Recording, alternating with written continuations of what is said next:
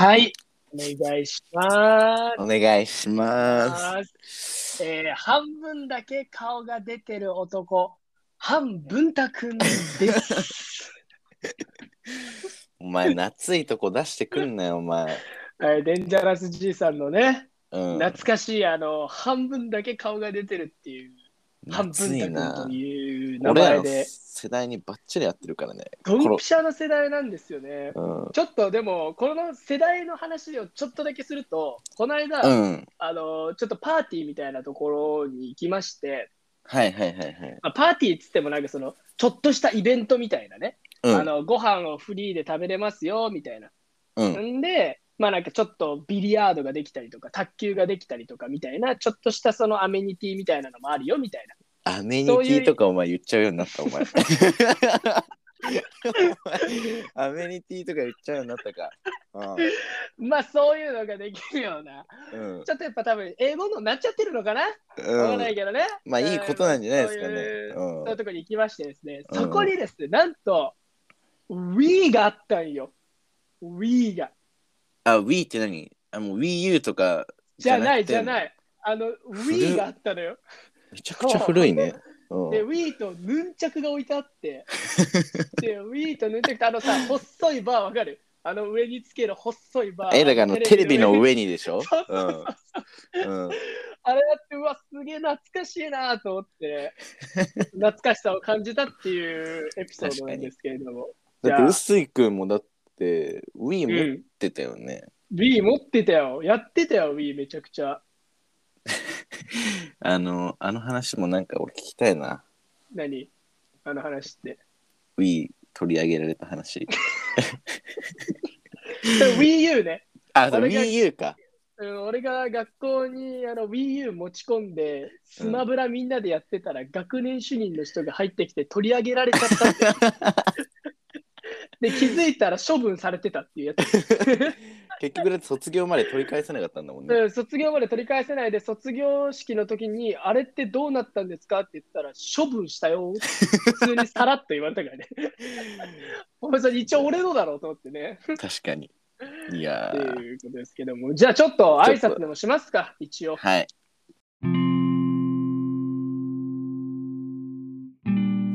ということで、えーエピソード5、えー、ナッツルームの薄いと、杉谷です。お願いします。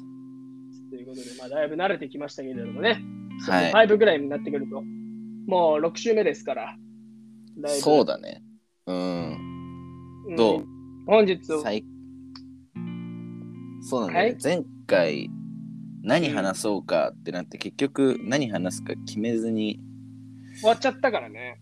そうそうそうそうそうそううん。まあとりあえずまあ、まあ、最近のここ1週間前回収録してからいまあ何かあったのかとはいか軽くちょっと。いやー、これですね、あの、アメリカの本当に、まあ、文化の違いですかね、また今回も。ちょびっと、また面白いことが何個か起きたんで、ちょっと紹介しようかなと思うんですけれども、まあね、毎週毎週ね、うん。何かしら起きてるわけですよ。そんではいはい。はいですね、今回の話はですね、僕がね、アメリカの美容院で髪の毛を切りに行ったっていう話なんですけれども、俺それめっちゃ気になってた。なんかうん、うん、あの結構海外で髪切ってみたみたいな動画ってバズったりするからさ、はいはいはいはい。そうやっぱみんな気になるとこなんだよね。うえ、うえ、えー、何？キモあくしゃみしたわ。あ 収録中にあるまじき、うえ、ごめん。大丈夫ですか？うん、はい、結構バズったりとかしてる。やつね。そうそうそうコンテンツだからそう、うん。で俺ちょうど気になってたのそれについて、うん。うん。あ、のー日本とやっぱ向こうってやっぱ違うじゃん。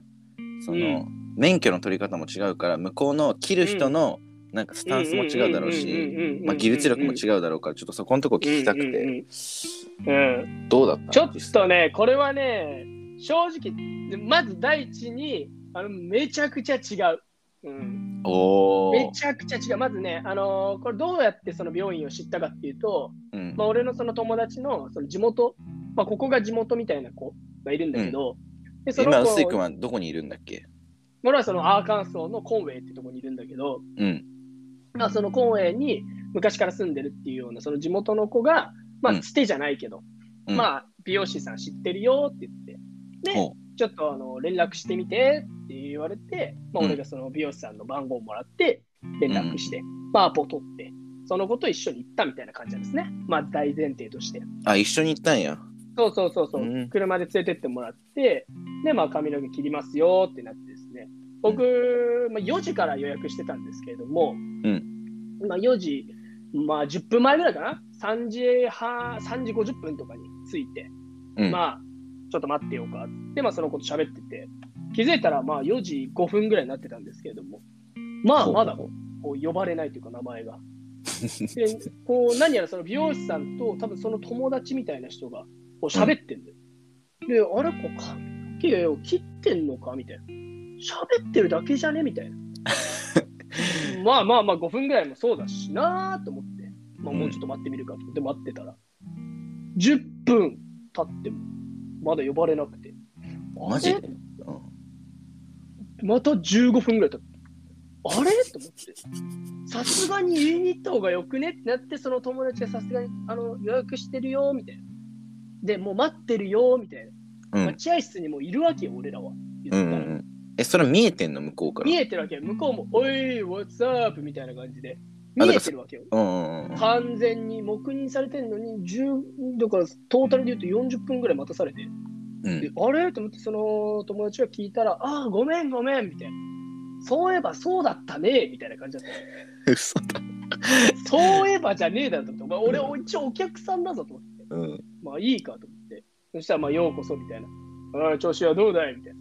まあ、黒人のお兄さんだったんですね。まあその美容師の方がですね。おい担調子どう。だい？みたいな感じでね。で、まあ俺は席に座って。で、席に座ってね。まあ、うん日本だったら普通、こう、鏡とかがあって、まあ、鏡の前に僕が座って、で、まあ、美容師さんが後ろに立って、今日はどんな髪型にしますか？みたいな。そんな会話の内容があると思うんだけど、なぜか知らないけど、俺の前に鏡があるんじゃなくて、俺の後ろに鏡があるわけよ。どう一番最初に座らせられて、誰が使うの？その後ろの鏡は。あれ？ってなって、うん。なんでここなの？と思って、なんで反対なの？と思って、まあいいかと思って。で、まあ普通にあの、なんていうの、まあ、あのよくわかんないさ、あの髪の毛がかかんないようにするポンチョみたいなのあるじゃん。うんうんうん。あれを着せられて。うんで、まあ今日はどんな感じにすんの？みたいな。じゃあ、あのまあこんな感じでっつって、まあ画像を見せたわけですよ。はいはいはいはい。そしたら、まあこんな感じが、いけるよいけるよみたいな感じですね。まあ始まるのかと思って。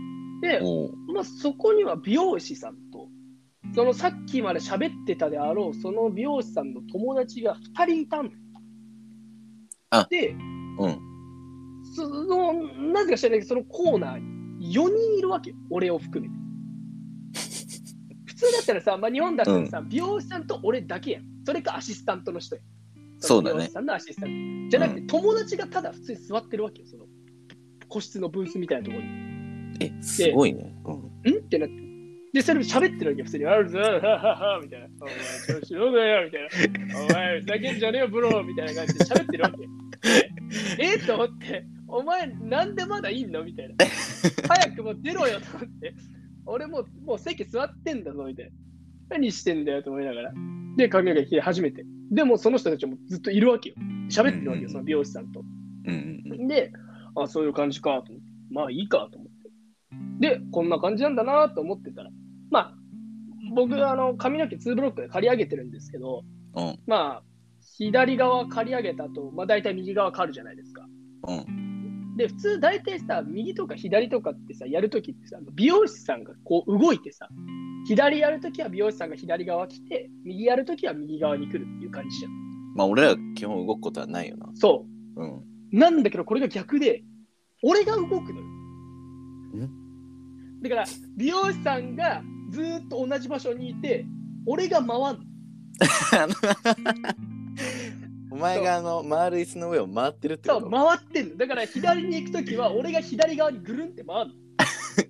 回らせられるんでしょ？そう何回も何回も回るの。ぐんぐんって。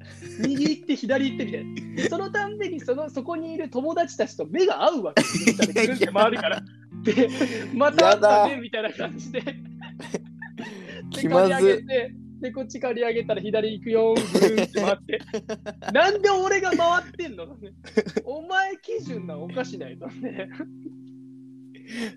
で、ぐるぐるぐるぐる何回も回って、これおかしいだろうと思って。で、髪の毛もなんかそんなに短くしないでくれって言ったのに、うんもう死ぬぐらいバリカングイーンいかれて、うわ。もう、ハゲてるもん、今ちょっと2ブロックのとこ。髪、髪かぶさっうんて、で、隠せてるの？それは。隠せ、隠してるのよ、頑張ってあ。けど、うん。あまりにも中がななさすぎて、浮いてんのよ、ちょっと。だってはびっくりしたもん、なんかちゃんとそのウィーンとかいうシェーバーとかじゃなくて、カミソリで切られたからね、さーって。髪の毛をカミソリでさーって切られたもんだからもうスキンヘッドみたいなもんなのよ。もう 若干スキンヘッドになってるよ。え何？何君がなツーブロックの箇所だけ。え、君はなんかさ、伝えるときにそういうのはあんま言わなかったの？そのなんか何ミリでみたいな。写真だけ見せて、写真見て、で、あんまり切りすぎないでねって。そう。うん。って言ったら、はいはいはい。いや案の定怖っ。めっちゃ綺麗にされられたとい うね。で、それでぐるぐる回って、ぐるぐるぐるぐる回って、うん。最終的に、ほら、できたぜみたいな。鏡見ろよって。逆だわと思って、お前鏡逆だろ。回せよ、早く。てか向こうはなんか自信満々なんでしょ？そのなんかや自信満々やってやったぜ感が。やってやったぜみたいな。よくわかんないスプレーとかもピシュピシュってかけられて、これ何のスプレー？何のスプレーなんそれ？すごいね。え、何？ちなみにそれはさ、料金いくらぐらいなのかとかさ、なんかどんぐらいかかった？の、うん実際髪切るのに時間とか。時間はだいたいね、えー、1時間ぐらいじゃない？ああ。え、でなんおん。金は2500円でしたね。え、何それは25ドルだったってこと？25ドル。まあ、今ちょっと円安なんで、うん高く3000円ぐらいかな？じゃ ?3000 円ぐらいか。あ髪の毛切るだけで3000円でしたね。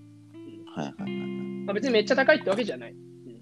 だって40分ぐらい待たされて1時間切られてって、うん。まあ、ほぼまあ2時間ぐらいうん、まあ、拘束されたわけでしょ。やばいねうん。それも、それもぐるぐる回されて、知らないやつがずっといてそこに。すごいなえそいつらと喋ったの？なんか、あ、あどうもみたいな。その毎回そのぐるぐる回された後に。ぐるぐる回ってきたら、みはははみたいな。お前は今、取ってんだ、授業はって言われて、あ一応、あの、イングリスティック取ってます。はははって言った瞬間、ぐるんってまた回って。まだ違うやついい。のね、また違うやつに、お前何やってんだって、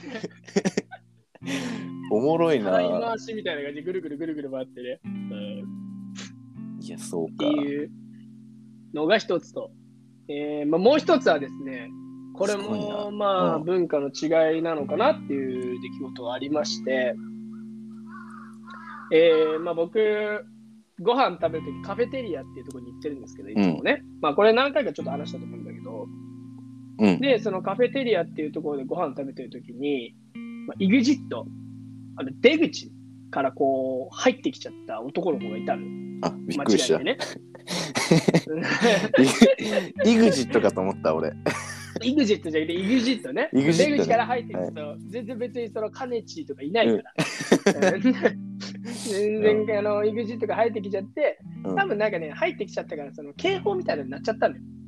あプープーーみたいな。セキュリティみたいなのが反応しちゃったんだそうそうそう、。セキュリティが反応しちゃって、プープーってなってさ、日本とかでもまあそういうのってあまあるじゃん、たまに。誰かが間違えてさ、その商品のタグとか触れちゃって、ピーピーにななっちゃったみたいな。うんうんうん。でもそういう時って、まあみんな日本人ってこう見て見ぬふりするじゃん。なんかあいつなんかピーピー鳴らしてんな、みたいな。ねやねんこいつみたいな。さーってこう冷たい視線を送るだけみたいな感じ。ああ、まあありがちやね。うん。うん。でもこっちはもうそのピーピーピーってなった瞬間にもうカフェテリアに行った全員が、あブーうーみたいな。え？うーってやって、もう大騒ぎで、うーうー、うわーうわー出てけよみたいな、 get out, get out みたいな、 fuck you, get out みたいな感じで、もう大騒ぎになって、で、うわーこれ文化の違いだわと思ったら、その瞬間に誰かがこう拍手し始めたの、パンパンパンパンって。うん。そしたらみんなも合わせるように拍手し始めて、どういうこと？どういうこと？と思って、全然理解追いつかないよ。スマブラの最後と思って。スマブラの最後のなんか負けたやつと思ってちょちゃくちゃ拍手してるけど、どういう意味と思って、うん。全然わかんないんだけど、みんなが一斉に拍手してうん終わったっていうのがありまして。え、な、な、なんなのそれは結局？なんかその、間違えて出口の方から来たやつを、いや、入り口から入れよみたいな、追い返すためになんかブーブー言ったのか、うん。その最後のその拍手もよくわかんないけど。お前何してんだよみたいなことじゃない？多分。お前ふざけんじゃねえよみたいなことなのかもしれないけど、みんなブーって言って、ブーって言ってるだけかと思ったら拍手し始めて、もう訳は分からなくて。え、なにブーって言ってたやつが拍手し始めたのか、こうブーって言ってる群衆の中のちょっと外れたやつがいきなり拍拍手し手始めて、してたんじゃない？多分、そう、外れたやつなんじゃない？なんかよくわかんないな、それね。なんか、わかんない。だからうん、日本では1000%ありえないからね、そんなうーとかもさ、で、拍手とかもよくわかんないえし。どういう雰囲気だった？らなんかそれはさ、なんか気まずい感じなのか、なんか誰かをいじめ、なんかいじめ、なんかいじめではないのか？いじめではないけど、なんかこう入ってきた時にもう明らかに、あもうお前のせいやんっていうのがすすぐ分かったわけ、みんな。あーなんかもう、あうーってもうなっちゃった瞬間にそこにいたのはそいつだけだったから、うんお前やんみたいな感じになってたらみんなでブーブー、あ get out, fuck you! みたいな。fuck you, get out! みたいな感じでそう。ってなってる中でみいきなり拍手が始まって、でうーいみたいな。何？どういうこと？向こうの文化混沌の世界やん怖うん、混沌としてたね。怖いね、それ。ようんくわかんないわ。カラスむっちゃ鳴いてる。さっきから気になってたけど。いや、なんかもう、うちのとこはなんかもう毎朝カカラスが来る、来ちゃうから。そう。そうしょうがない団地と団地ともの家。ランチって言うな。ランチって言うな。ランチって言うな。団地ともが住んでた場所でしょ、どうせ。生活感バレちゃうから。ランチって言うな。まあでもなんかうん最近でもこっち日本は、どうでした？だんだんね、ちょっと寒くなってきた感じする。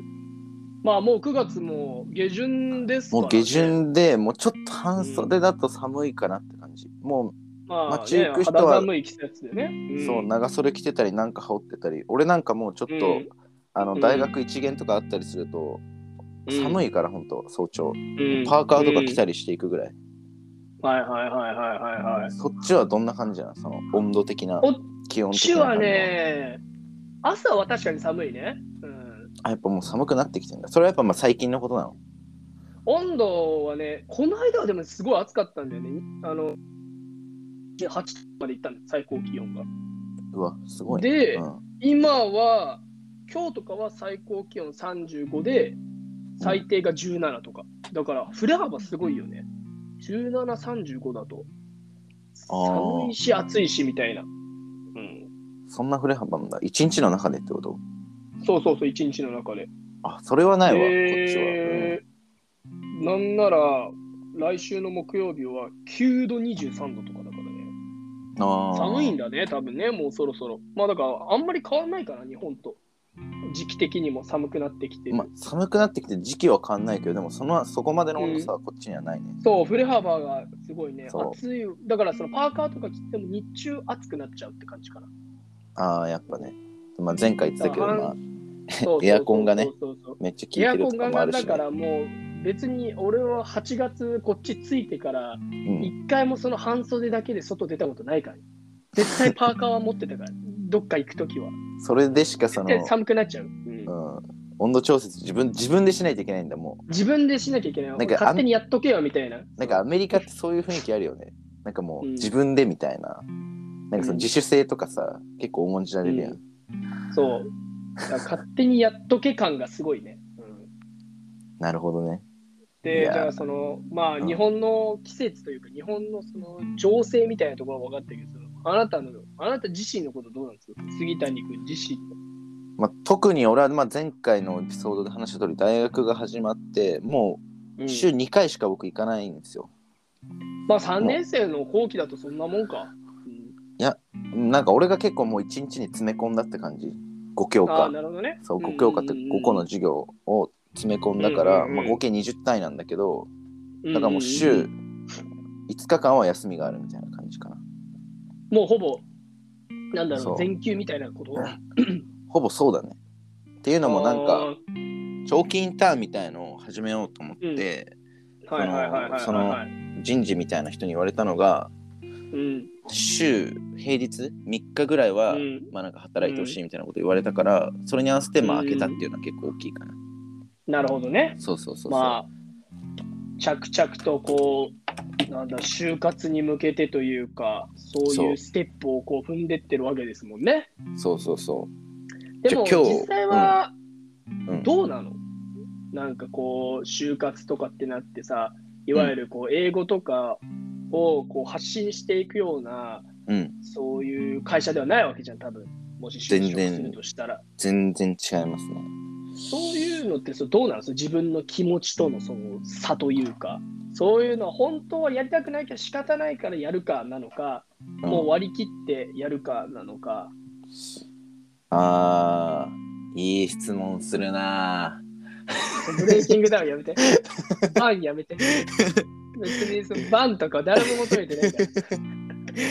いや、なんか、それこそ最初、まあ、4月ぐらいに、まあ、なんかうんガイダンスみたいなのがあったのよ、就職ガイダンスみたいな大学で。はいはいはい。あったそういうのはいまあ僕は別に就活するつもりなかったんで、今年。うん。行ってないですけど、多分あったんじゃないですか、うんそう、まあ大抵の人はあって、そこでなんかいろいろマイナビとかなんだって登録させられるのよ、リクナビとか。はいはいはいはい。それでみんないろいろ。ろそう企業を見て、まあその夏の、えーなんだ、まあ、夏前にもあるんだけど、そういう説明会だとか、ワンデーインターンシップみたいなのに応募して、なんか自分の興味とか、企業分析みたいなのしてくんだけど、うん。うん。だから俺はなんかちょっとそれ出遅れて6月ぐらいから始めて別に特にやりたいこともないままこう企業とか見たりしてったんだけど、うん結、局やっぱりなんか自己分析っていうのをしないといけないのよ。はいはいはいはい、その自己分析をもとになんかその自分を分析してこう軸を作るの。なんか就活の軸っていうの。そのもとに企業を見つけて企業にいろいろ聞かれたりしたらいや僕にはこういう軸があってとか。まあ、なんかそこが御社とマッチしていてみたいなことを言うんだけど。自己分析すればするほどまあ俺はなんかそのあんま日本で就職するみたいのに向かないんじゃないかみたいなあことを分かってくるわけですよ。結局だって俺海外に住みたいっていうのがさあるわけじゃん。まあね。うん、それが自己分析するとどうしても出てきちゃうからやっぱその見る企業とかもどっちかっていうとうん。なんか英語とかグローバルとかうん。なんかそういう単語に引きずられることが多いね。うん。そうそうそうまあじゃあ、どちらかというと、その外資系みたいなってことかな？企業で言うと。まあうーん。まあだから大抵の人はそういうとこ行くよねそうなるとうん。まあそうなると外資で、例えば、もし、えーこう、どんどんどんどん自分のね、あの、あれ、地位がこう昇格していったら、ゆくゆくは、あの外資の方の本社の方の海外の本社の方で働けるよみたいなっていうことじゃん外資系って大体が。まああるかもしんないしあとはうん、まあそうかな。わかんない、ちょっとでも、俺なんか外資は結構高学歴なとこが行くイメージあるから、まあそうだね。ちょっと俺には買えない切符なのかなみたいなふうには思ってるね。確かに。まあそうなってくると、もしかしたら、例えばそれこそワーホリとかで、うんにじもう卒業して、う2、ん。3年ちょっとごあのお金貯めた後にワーホリ行ってみたいなのとかも、もしかしたらそのフリーランスとしてはありなのかもしれないよね。うん。最近なんかちょっと休学とかしようかなみたいなふうには考えたりはするようだから。ああ、そ留学して、こう、なんかやりたいことみたいな。まあそれこそこのポッドキャストもちょっとなんかちょっともうちょっと真面目にやりたいっていうのもあるし、なんかこのままなんか、ただ就活に突入するのってちょっとなんかもったいないなって思うし。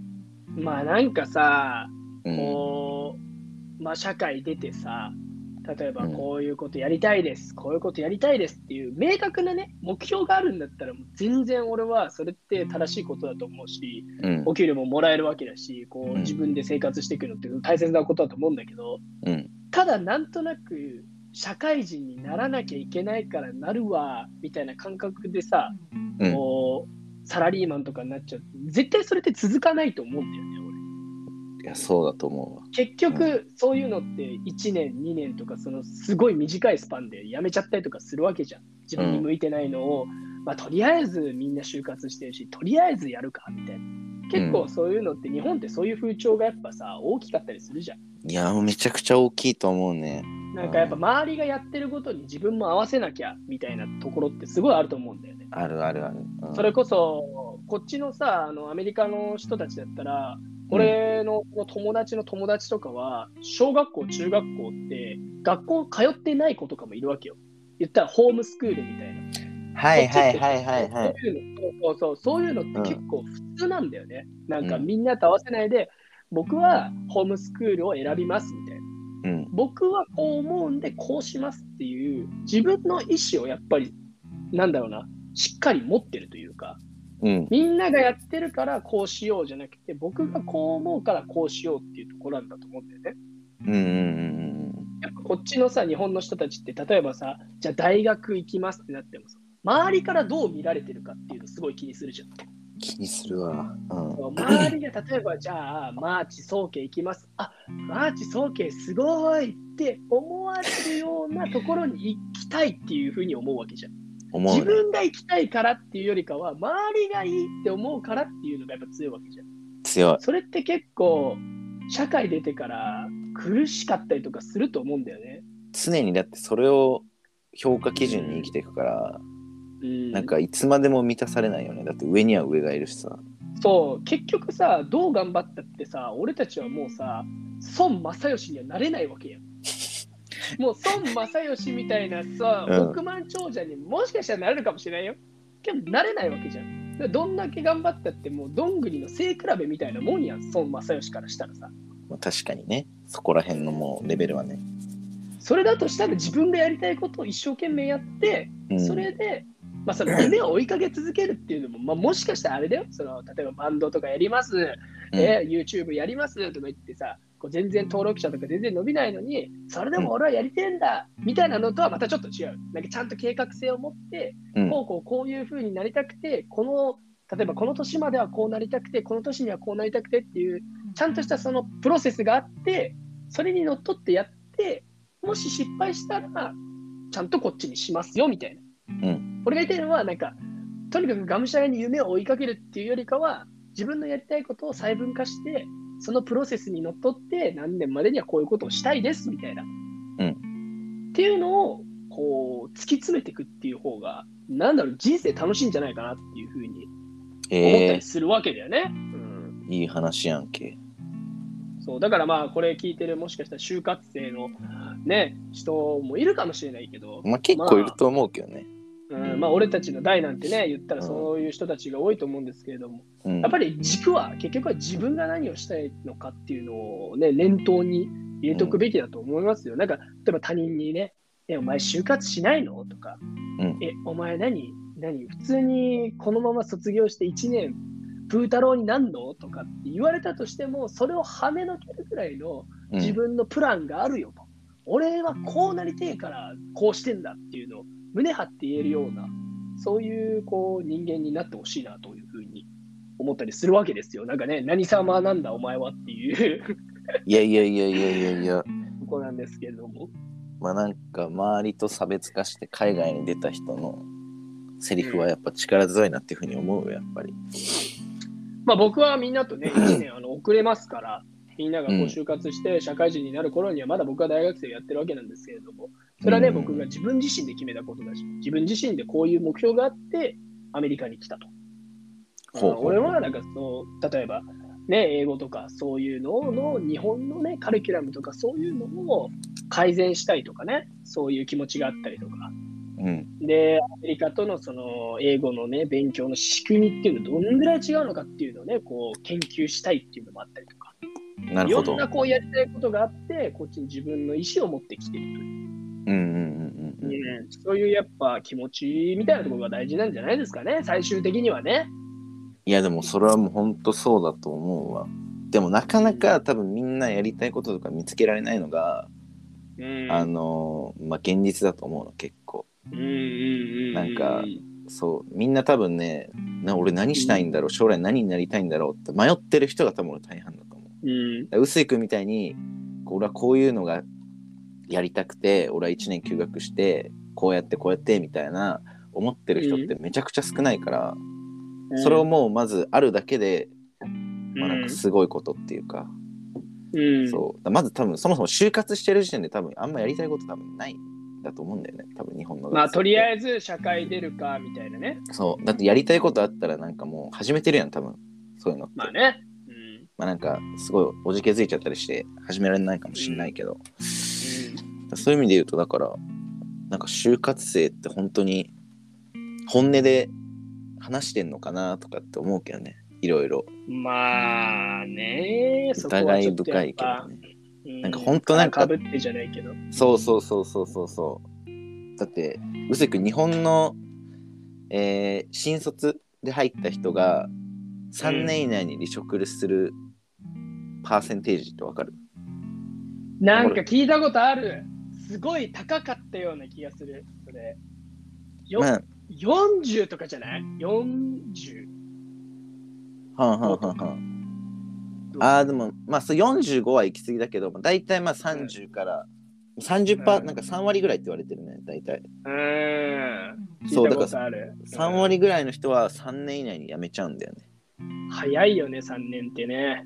早いなんかだから結局みんな就活したりして企業に入るけどうん。合わなかったりするわけよねうん。まあいろいろみんななんかその就活のやり方が違うと思うから、うん適当に選んじゃった人がまあ離職するのはまあ当たり前だよねと思うけどうん。でもどうなん3割だからねね。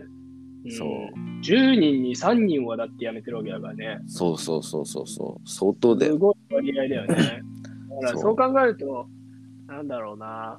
やっぱ、どっちかなのかなと思う。そのどっちかっていうのは、うんお金が欲しくて、その、働いてんのか、うん働いてたらお金がもらえるのかっていう。もう生活するために働いてんのか、うん働くことが自分にとって、なんだろうな、その満足度につながってるのかというか、生活のね。いやーこれはやっぱ難しいよね。うんうんでも最初からなんかこう人生とかうまくいくっていうのは、俺絶対ないと思うし、それこそ失敗していろんなことをこう学びながらこう成長していくもんだと思うし、そういう意味では逆に何にもやりたいことないけど、一回社会に出てみて学んでみるっていう視点も俺はありだと。うこういうのやりたいって決まってない人はね、例えばうん。決まってたらそれをやるっていうのが一番ベストだと思うけど、うん。あもうやりたいことないんだよなって思ったら、一旦取って、あ、こうなんだ、社会ってって、こんなに自分が思ってたのと違うんだ、逆に言えば、こんなに自分が思ってたもの通りなのかもしれないしね。そういうのってわからないわけじゃん、全部。うんそういうのを自分で体感して、あじゃあこういうことやろうって思うかもしれないしね、そうなった時。確かに。正直言ったら俺もね、他社会出たことないから、そうなんだよね。なんだろうな。そう。こんな大それたこと言ってるけど、言えないし、わかんないし、何が正しいことなのかわかんないよ。うんただ、なんだろうな、こう、悶々とした気持ちとか、就活やらなきゃ、これやらなきゃ、あれやらなきゃっていう悶々とした気持ちの中で、でも、何かしらの目標が見つけたいっていう人は、とりあえず社会に出て、そこから自分の夢でも探すっていうのも、もしかしたらありかもしれないね。うん一回だから経験してみるとかやってみるみたいのが、こううん自分の方向性を決めるのに役立つかもしれないってことだよね。そうですよ。その手段としてさ、だうんなんかこう一回このまま就活して突入するのはちょっとみたいな人はなんかちょっと大学生活やりな、俺だって12年の頃コロナでほぼもうなんか大学行ってないみたいな状況だったから、なんかこうんう不完全燃焼の人たちって絶対多いじゃん。いると思う。うん。だからこそなんかこう大学生活何もしてないななんかやりたいことあったなって人は1年こう休学してみてなんかするっていうのも俺全然なんかありだなって最近は、思ってる。うんあるだと思いますね。なんかう、ん。あのー僕のお父さんがですね、結構そっちのタイプでしてね、なんか、リベラルな感じな。どうん。なんかね、どうせ、どうせいつかは働くんだから、みたいな。うん。若いうちにやりたいことはやっとけよっていうタイプなんですよ、僕のお父さんは。なるほどね。例えば、どうせ、なんかその、いろんなことをやって失敗しました、じゃあ借金ができました、何やりました、何やりましたってなったとしても、うん。最終的にいつかはサラリーマンはできると。うん。ただ、サラリーマンになって、じゃあいろいろなんかこう、じゃあ家族ができましたとか、ね、こう社会的な地位がこうありますと。そうなってから自分のやりたいことをするのは、あまりにもこう荷が重すぎてできないと。うんうんうん。家族も守らなきゃいけないし、自分のその地位も守らなきゃいけないと。うんただ今、お前らも何もないこの若造なんて別に何やったって別にいいんだから。まあその時にしか経験できないものを経験した方がいいんじゃないみたいな。サラリーマンの生活なんて別にいつかはできんだよ。というふうに、まあ彼は言ってましたね。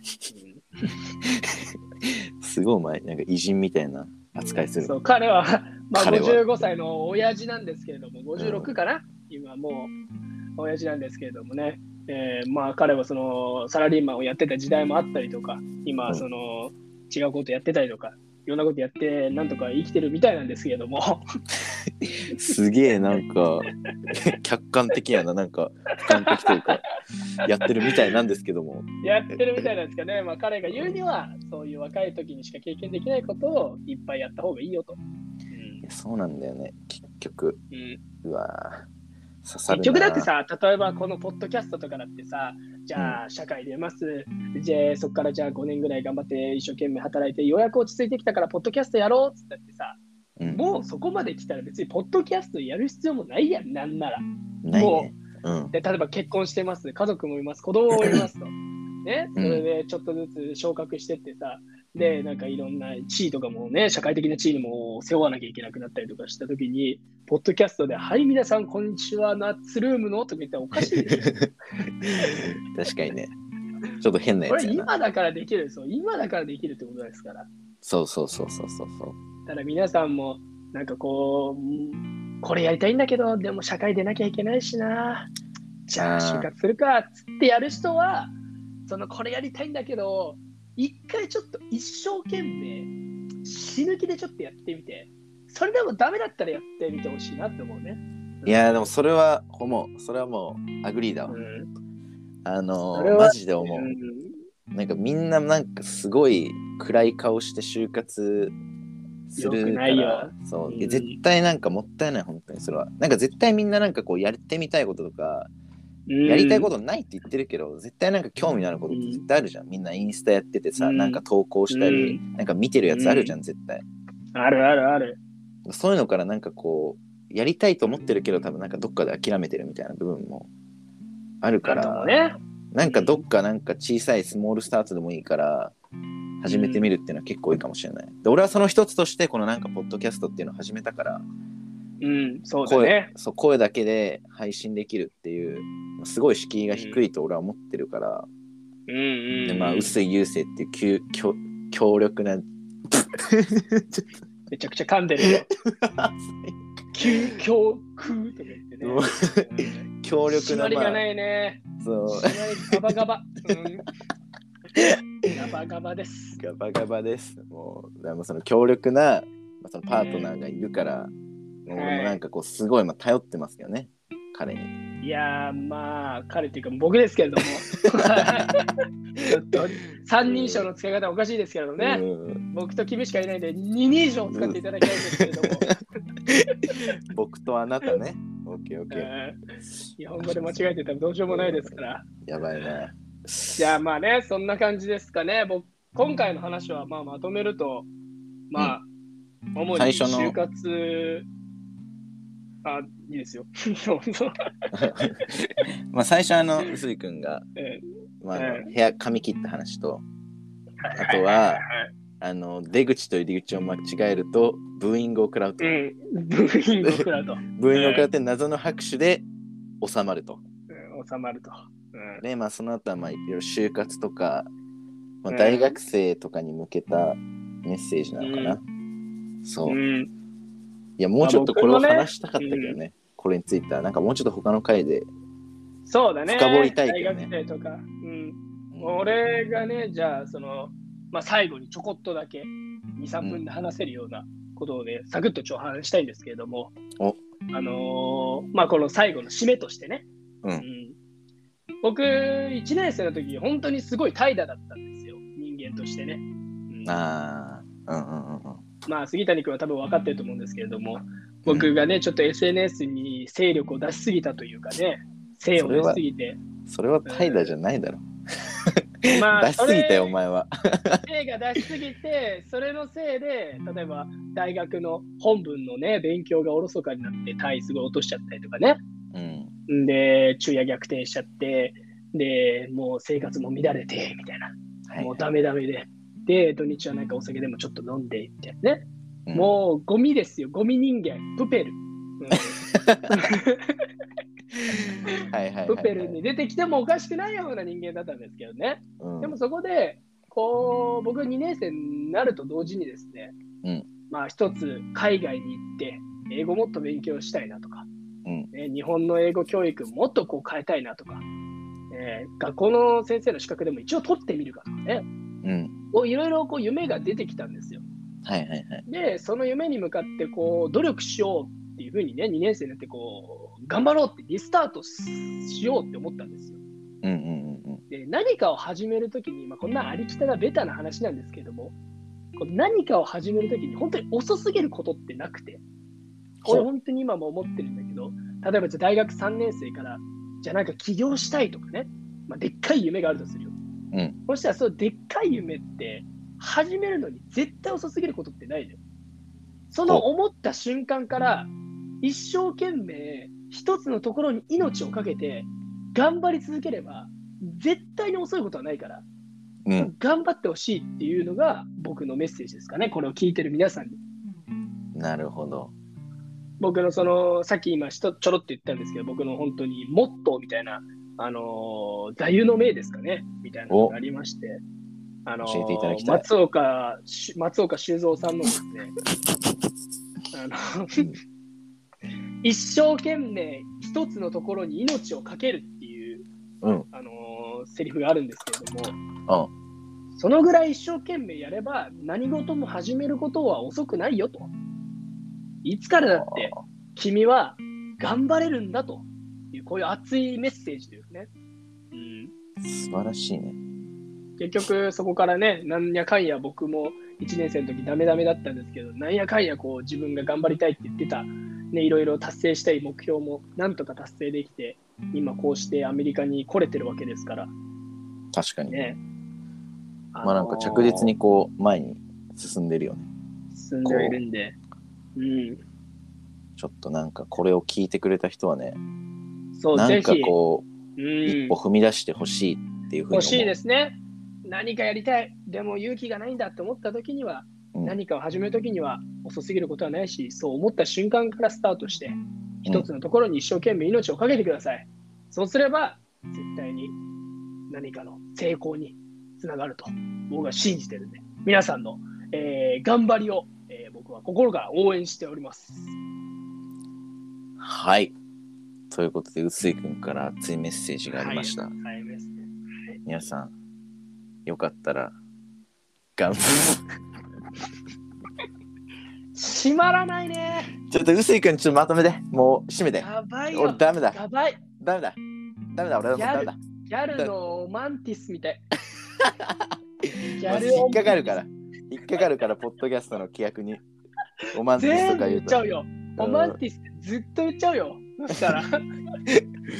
臼井君、じゃあもう締め頼むわ。うん。ということで、えー、まあこういうね、今回は熱い回でしたけれども、えー次回はですね、もうちょっと、えー楽しいこととか、また新しいハプニングなどがあったらね、えーぜひ皆さんに共有させていただきたいなというふうに思います。ということで、えー今回も、えーご清聴ありがとうございました。ありがとうございました。では次回のナッツルームで。バイ See you again.